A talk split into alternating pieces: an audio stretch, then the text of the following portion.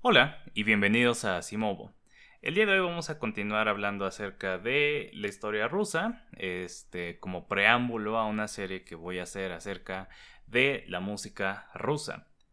En el último episodio nos quedamos en que el territorio de los Rus de Kiev eh, había sido dominado por la Horda Dorada. Los Rus de Kiev eran eh, los predecesores, digamos, a, la que hoy en día sería Rusia, Bielorrusia y Ucrania, y tenían control sobre un gran este, territorio que iba desde muy al norte, en lo que hoy en día es como la frontera entre Rusia y Finlandia, hasta el sur, en lo que hoy en día es Kiev, llegando casi al Imperio Bizantino, y de este a oeste, entre lo que hoy en día es Ucrania y lo que hoy en día es eh, como la parte más al este de Rusia, de la Rusia europea, hasta la llegada de los mongoles, que destruyeron Kiev y básicamente todo lo que estaba muy al sureste de, del territorio de los rusos de Kiev,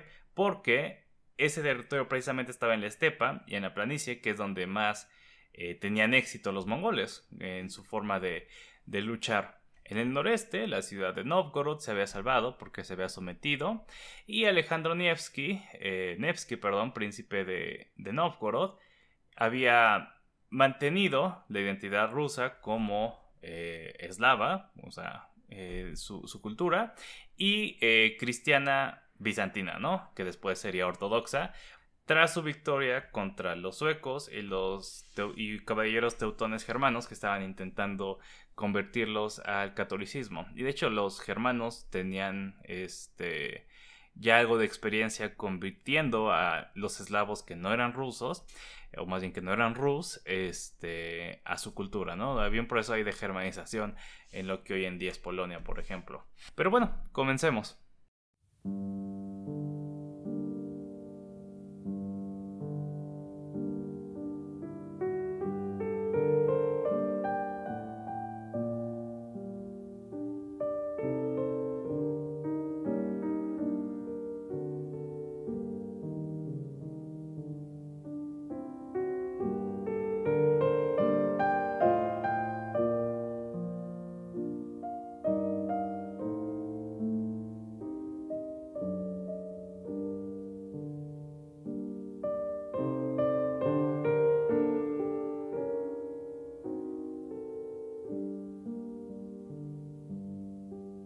Desde antes de la llegada de los mongoles, el Estado ruso estaba perdiendo cohesión, porque los principados estaban actuando como gobiernos independientes y principalmente trataban con problemas eh, y ambiciones locales.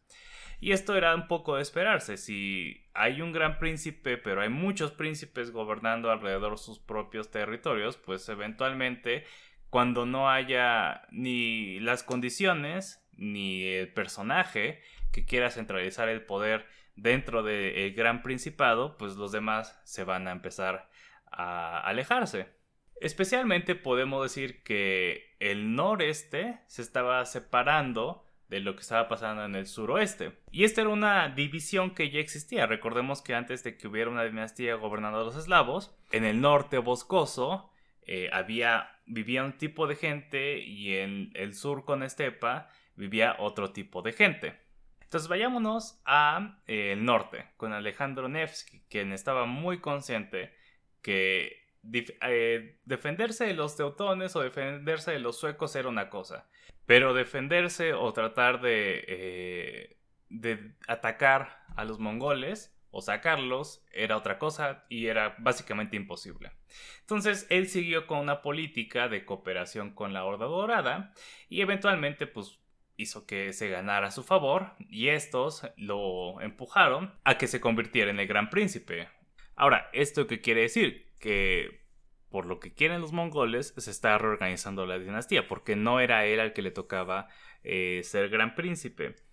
Pero eh, ser amigo de los mongoles tiene sus ventajas, porque entonces ellos te van a meter a, a sus rutas comerciales, a sus rutas comerciales, y por lo tanto pues, vas a verte beneficiado económicamente. No, básicamente lo que pasó es los mongoles dijeron, bueno, queremos que este sea su gobierno y si este es su gobierno, entonces pueden entrar eh, dentro de nuestra red comercial. El beneficio es que el noreste se recupere económicamente de la devastación que había sido la invasión mongola y digamos que un poco lo malo, que pues va a ser malo dependiendo a quién le preguntemos, va a ser que eh, la inestabilidad política que de por sí existía y que más o menos estaba separando a los principados se va a ver eh, incluso peor ahora que alguien llegó a, mover, alguien exterior llegó a mover las cosas. Como que empieza a haber una reorganización política que va a hacer pensar a la, sobre todo a los príncipes del norte, eh, ya después ellos mismos se van a pelear entre ellos,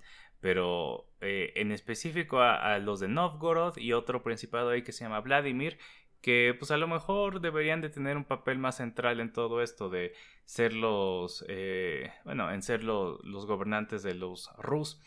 Eh, obviamente, durante este periodo, gracias a lo que está pasando eh, económica y políticamente, Novgorod alcanza su cúspide cultural y política. Sus códigos legales se vuelven muy sofisticados, produce cultura que importante y que va a durar bastante tiempo. Y también por lo tanto, más y más no solo creen que tengan que tomar un papel relevante, sino que los príncipes del norte también piensan que a lo mejor ya no les importa tanto lo que está pasando en Kiev.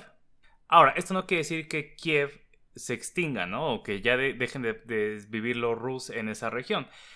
Los mongoles llegaron, destruyeron, pero de nuevo, ellos, eh, los mongoles no son el imperio romano, ellos no van a llegar a construir sus propias instituciones en el lugar que llegaron a, conquistar y a forzar a todos a, adoptar sus, códigos legales, su, religión, su cultura, etc.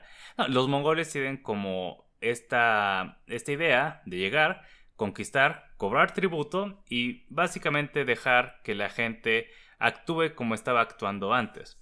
Entonces, eh, los príncipes que sobrevivieron eh, en Kiev se convierten en vasallos de los mongoles y pues también tienen, al estar separados del norte, crean una identidad más propia del suroeste.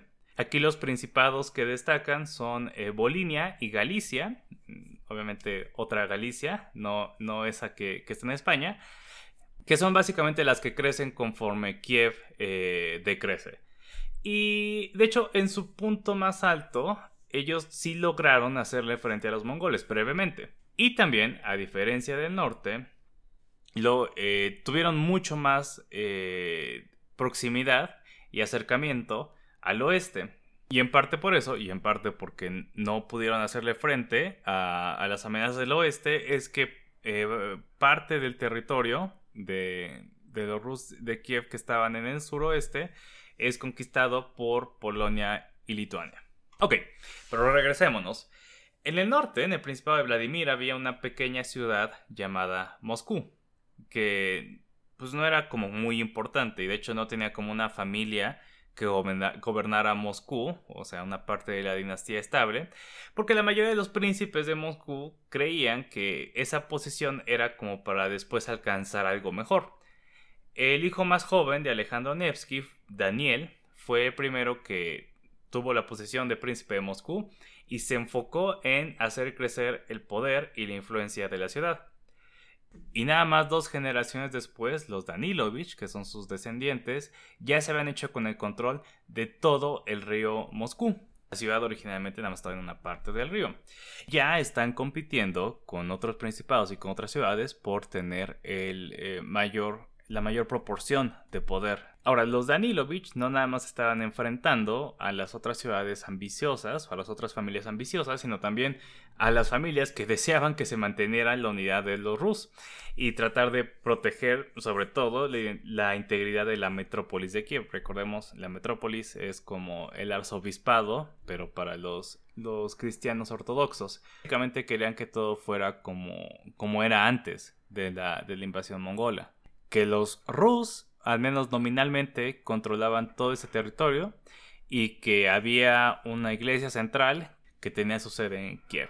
Entonces, la ventaja que van a tener en esta situación los príncipes de Moscú es que ellos son los que más le aprendieron a, Alexandro, Alejandro Nevsky y, mantuvieron buenas relaciones con los mongoles.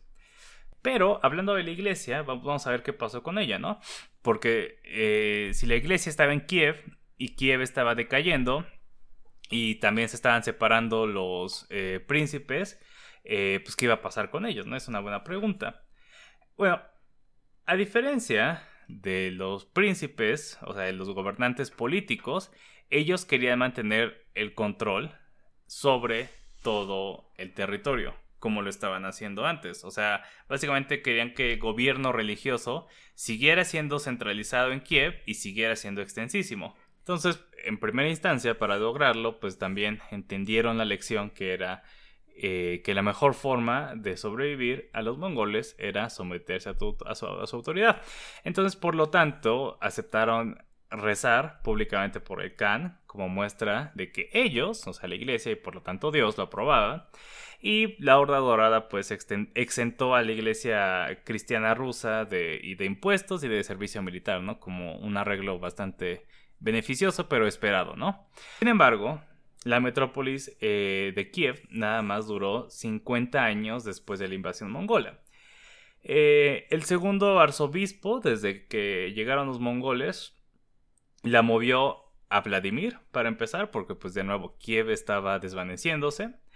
Pues esto va a tener consecuencias importantes, porque de nuevo las cosas, eh, las regiones ya se están separando y ya darle a, o sea, como que te estás decidiendo por una, ¿no? Te si te vas al norte, estás decidiéndote a favor de ella, a pesar de que fuera la, la cosa más sensible a hacer porque era como que lo que más se mantenía rus o más, más digamos, más rus porque había, se había defendido del oeste y los mongoles estaban dejando hacer como que sus, sus, cosas como antes, este, pues tiene sentido que se hayan ido a Novgorod y no se hayan ido a Bolinia o Galicia. Eh, sobre todo porque irse a Bolivia y Galicia los acercaría más eh, con la Iglesia Católica, pero pues claramente eso va a tener consecuencias negativas para sus planes o, su deseo de mantener a, toda, a todo su territorio eh, unido, ¿no? A todo su, su gobierno religioso unido. Los príncipes del norte pues estaban conscientes de lo que estaba pasando, estaban felices porque ahora ellos eran los guardianes de los rusos, los guardianes de la religión verdadera, de la religión cristiana verdadera, y los príncipes del sur obviamente estaban enojados. Y, e intentaron, por ejemplo, hacer su propia, este, establecer su propia metrópolis. en Galicia eh, hubo varios intentos, de fundar una, una eh, metrópolis propia. Estos no nos duraron mucho tiempo, pero naturalmente lo, la reacción de, la, de los metropolitanos eh, va a ser ayudar, aunque no era lo que querían, a los príncipes del norte. Conforme avanzó el tiempo, la Horda Dorada también pues iba a tener sus propios eh, problemas políticos internos, ¿no? Eh, y durante, por ejemplo, hubo ahí un periodo de 20 años de guerra civil con un problema de sucesión en, la, en el Canato. Eh, pues se pelearon quién, quién, iba a ser el siguiente Khan de la Horda Dorada. Y durante este periodo, sobre todo los moscovitas aprendieron a centralizar el poder en ellos. Y lentamente también querían poder eh, desafiar un poco a los mongoles, casi siempre con consecuencias desastrosas. Su oportunidad llegó para mediados de los 1400, cuando la Horda Dorada se fractura definitivamente y se divide en el Canato de Crimea, el Canato de Kazán, el Canato de Astrakán, es decir, pues distintos canes toman este, distintas secciones de lo que era eh, la Horda Dorada. Para 1452, Moscú básicamente era independiente y en 1480 podemos decir que ya no cabe duda que Moscú es eh, independiente. Ok, ¿y qué pasa ahora? Pues regresamos a tener principados independientes, por ejemplo el de Moscú, eh, está ahí Vladimir todavía, eh, están los del sur, están Bolivia y Galicia. Entonces, ¿qué hacemos? ¿Nos regresamos a como estábamos antes o, o qué pasa? Y quienes toman la iniciativa son eh, los, príncipes de Moscú. Y el por qué es pues una pregunta interesante porque desde un principio, o sea, ya llevamos mucho tiempo hablando de Rusia y empezamos a, hablar de Moscú desde eh, hace bien poquito, ¿no? Hablamos de Novgorod bastante, hablamos de Kiev, y Moscú como que no tiene así una fundación heroica, ¿no? Novgorod llega eh, Ryurik y, funda el, gobierno de los Ruskiev ahí eh, y eventualmente van a bajar hasta Kiev y es como una ciudad perfecta porque está en, una, en un lugar perfecto y eh, geográficamente y porque pues tiene condiciones favorables y se forma la gran ciudad de Kiev. Pero, o sea, Moscú no, ni siquiera les conté cómo se fundó, porque ni siquiera hay una historia eh, mítica, porque de nuevo, la mayoría de estos son como mitos, eh, entre mitos e historia verdadera, este, pero no hay historia mítica que, que hable de la fundación de Moscú. Entonces, sí, el por qué es una de esas preguntas históricas interesantes, pero ahorita voy a hablar de por qué, o sea, qué los motivó, cuál, fue su ideología que como la gran mayoría de los otros imperios o, futuros imperios, es esta idea de que estaban destinados a hacerlo. ¿Por qué? ¿Qué más estaba pasando en el mundo conforme se fracturaba la Horda Dorada? Pues que el imperio bizantino también estaba cayendo. Los turcos otomanos estaban conquistando Turquía, ¿no? En donde estaba eh, el imperio bizantino. Ya en su momento más desesperado, eh, tratando de, obtener ayuda desde el oeste, los bizantinos firmaron un acuerdo en Florencia reconociendo la supremacía papal. O sea, ya estaban diciendo literalmente los la iglesia bizantina, no, el papa es la autoridad máxima cristiana y nosotros nos vamos a someter. En Rusia, obviamente, esto no era aceptable. Y cuando el metropolitano eh, ruso regresó a, a, Moscú, que es donde se, finalmente se asentó la iglesia, este, a decirles, pues ahora vamos a ser todos católicos. Eh, los príncipes de ahí lo arrestaron y los obispos decidieron nombrar a su, a su propio metropolitano. Básicamente asegurándose que el cristianismo eh, bizantino, que, ortodoxo, va a tener su sede en eh, Rusia, ¿no? en Moscú. Y, pues lo que ellos creen que es el verdadero cristianismo. La, verdadera religión. Pongámonos un poco en la mente de los príncipes de Moscú. Son los protectores de la religión verdadera. Son los que más están, a los que más les está yendo bien en la competencia por la supremacía eh, en el noreste ruso. Pues, eh, empezaron a, sentar, a sentir que ya no deberían ser nada más eh, príncipes de Moscú, a lo mejor deberían de ser algo más. Eh, uno de los príncipes de, Moscú, Iván III, que sería conocido como Iván el Grande, llevó a cabo una campaña de expansión que considerablemente conquista territorio de otros principados, absorbe a Novgorod, o sea, Moscú se está convirtiendo en un mega principado.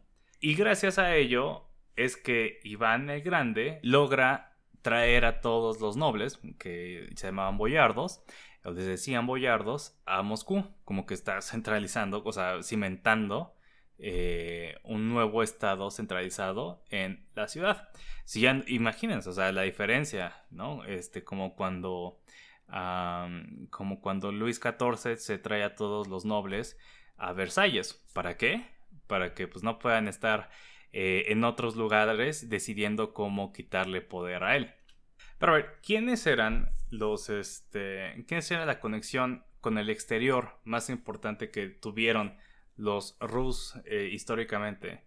Pues los bizantinos, ¿no? Y si ya no existían los bizantinos y, eran los otomanos los que estaban este, ahí, islámicos, o sea, ni siquiera una especie de cristianos, pues entonces se van a retraer los rusos, los moscovitas, y moscovitas, perdón, hacia el norte, y al mismo tiempo ya no están eh, bajo riesgo de ser conquistados por, por, los mongoles. No quiere decir que no son una amenaza o que puedan este, vivir en paz ahora, pero ya no van a ser conquistados. Entonces, durante este periodo también hay como una y un muy marcado sentido de autoimportancia.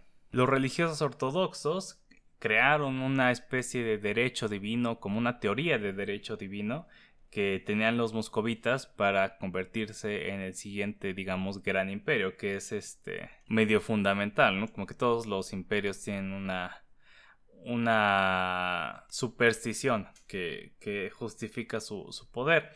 Em, la idea era que ya había habido dos imperios y con sus propias, eh, propios centros, sus propias ciudades, em, que habían mantenido la cristiandad, ¿no? O sea, dos imperios cristianos habían existido y ambos habían caído, Roma y Constantinopla. Entonces Moscú ahora estaba destinada a ser la siguiente. Un, monje, este, en un, en un mensaje al príncipe de Moscú, a, no, no me acuerdo si era Iván el III, su hijo Vasily II, no importa, el punto es que te lo dijo en, una carta así. Dos Romas han caído, la tercera se mantiene en pie y no habrá una cuarta. Y esto así como que ya es definitivamente un corte eh, con la idea de, de, que eran príncipes, ¿no? O sea, de mantener los principados. Ya, ya, ya no eran, digamos, grandes príncipes de una ciudad importante rus, sino que eran los césares, o más bien los zares de el siguiente gran imperio, Rusia. Aunque eso de llamar Césares eh, lo empezaron a adoptar desde ese entonces, pero oficialmente va a pasar después. Ahora, hablemos eh, para acabar acerca de algo muy, muy importante que es la razón por la cual Rusia se va a convertir en, en una potencia militar, pero medio latente. O sea, todavía falta mucho tiempo, estamos como eh, los entre 1400 y 1500, o sea, falta mucho para el Imperio Ruso, unos, unos 150 o 200 años, ¿no?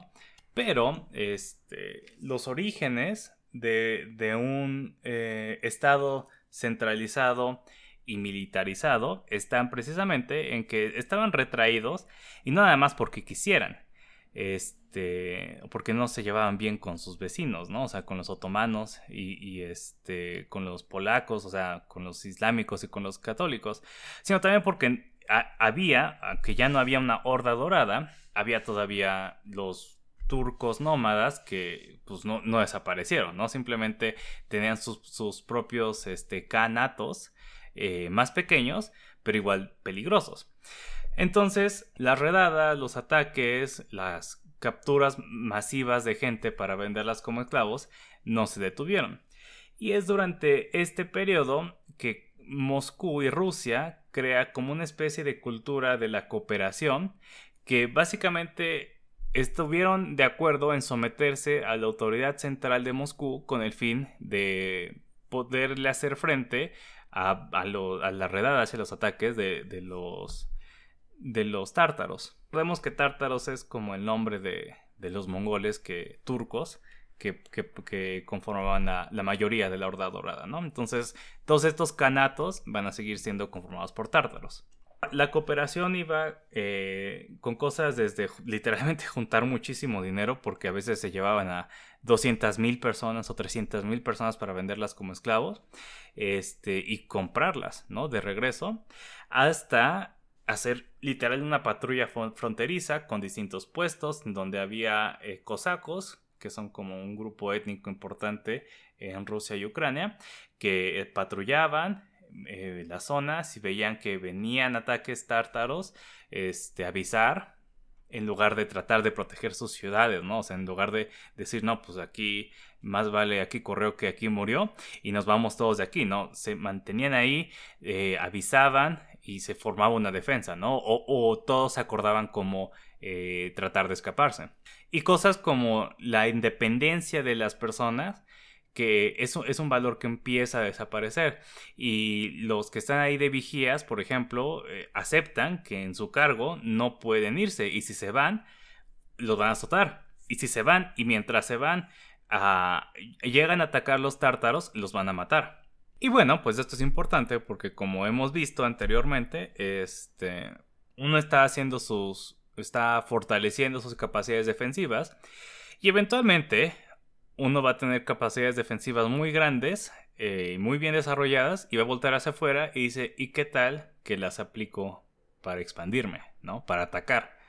Este, esta centralización pues va a ser eh, muy importante y es algo que se repite en la historia. De hecho, eh, cuando hablemos de Pedro el Grande y del absolutismo en Rusia y en el resto de Europa, vamos a ver que eh, en, parte, no quiero exagerar, no quiero hacer parecer que esta es la, razón por la cual empezó el absolutismo en Europa, pero después del terror que fue la guerra de los 30 años, una guerra eh, entre protestantes y católicos en, en, Europa Central, lo que hoy en día es Alemania, la gente va a querer, y que se extendió, eh, eh, por mucho de Europa, eh, la gente va a estar más de acuerdo en darle más poder al rey para que pueda este, protegerlos mejor.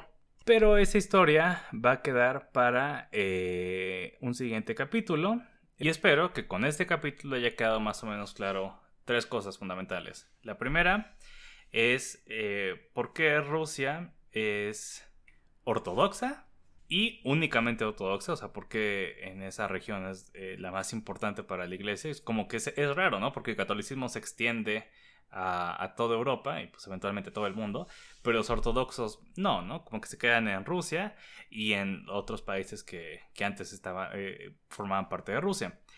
En segundo lugar es eh, el, impacto que tuvo que los mongoles sí, sí, conquistaran Rusia, ¿no? Que es la diferencia entre eh, el resto de Europa y Rusia. Porque ellos este, sí tuvieron un periodo de, traumático de haber sido conquistados por los mongoles que los lleva eventualmente a, buscar centralizar el poder y, este, y mejorar sus habilidades militares.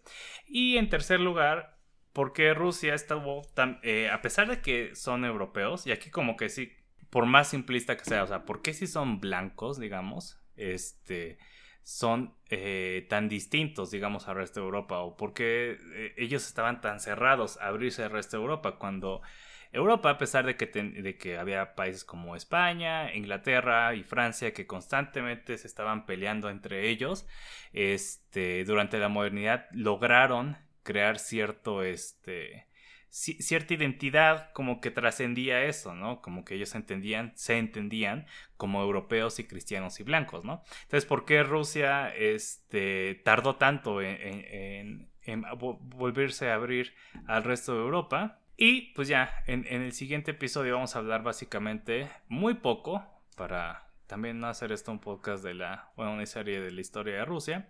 Este, de la extinción de la dinastía de los Rurikovich, que pues, es algo que viene, ¿no? No hemos hablado de los Romanov todavía, y de cómo se convierte en una potencia europea, eh, Rusia.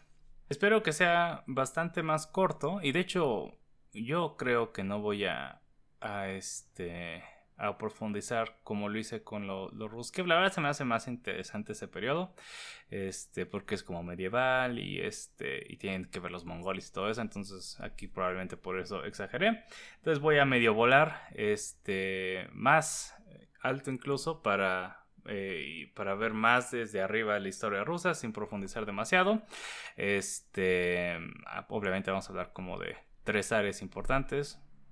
Probablemente eh, sean nada más Pedro y Catalina la Grande. Y este. Y algo de las guerras napoleónicas y de cómo, gracias a Rusia, este. Pues el imperio de Napoleón encontró un, un alto. Y ya, para poder hablar de nacionalismo, que es la, otra gran componente de, de, la historia de la música rusa. Lo que le da sentido, ¿no? ¿Para qué hacemos, o sea, ¿quién, ¿cómo va a ser música rusa si si no sabes que tú vives en Rusia, que es algo que no todos este, sabían y que más bien no sabían que era importante hacerlo hasta que les enseñaron este, la, demás gente de Europa. Pero bueno, gracias por escuchar. Este, si tienen alguna sugerencia o tienen alguna este, corrección o quieren saber más, les recomiendo eh, contactar a través de el correo asimovopodcast.gmail.com También es, Asimovo Podcast está en todas las redes sociales, en Twitter, en Facebook y en Instagram. Y en la descripción hay, este, bueno, está la bibliografía que yo usé. Y hay como un, eh, un podcast y un video, este, por si quieren más o menos lo que hice extenderlo más y saber más acerca de ello. Gracias por escuchar y hasta luego.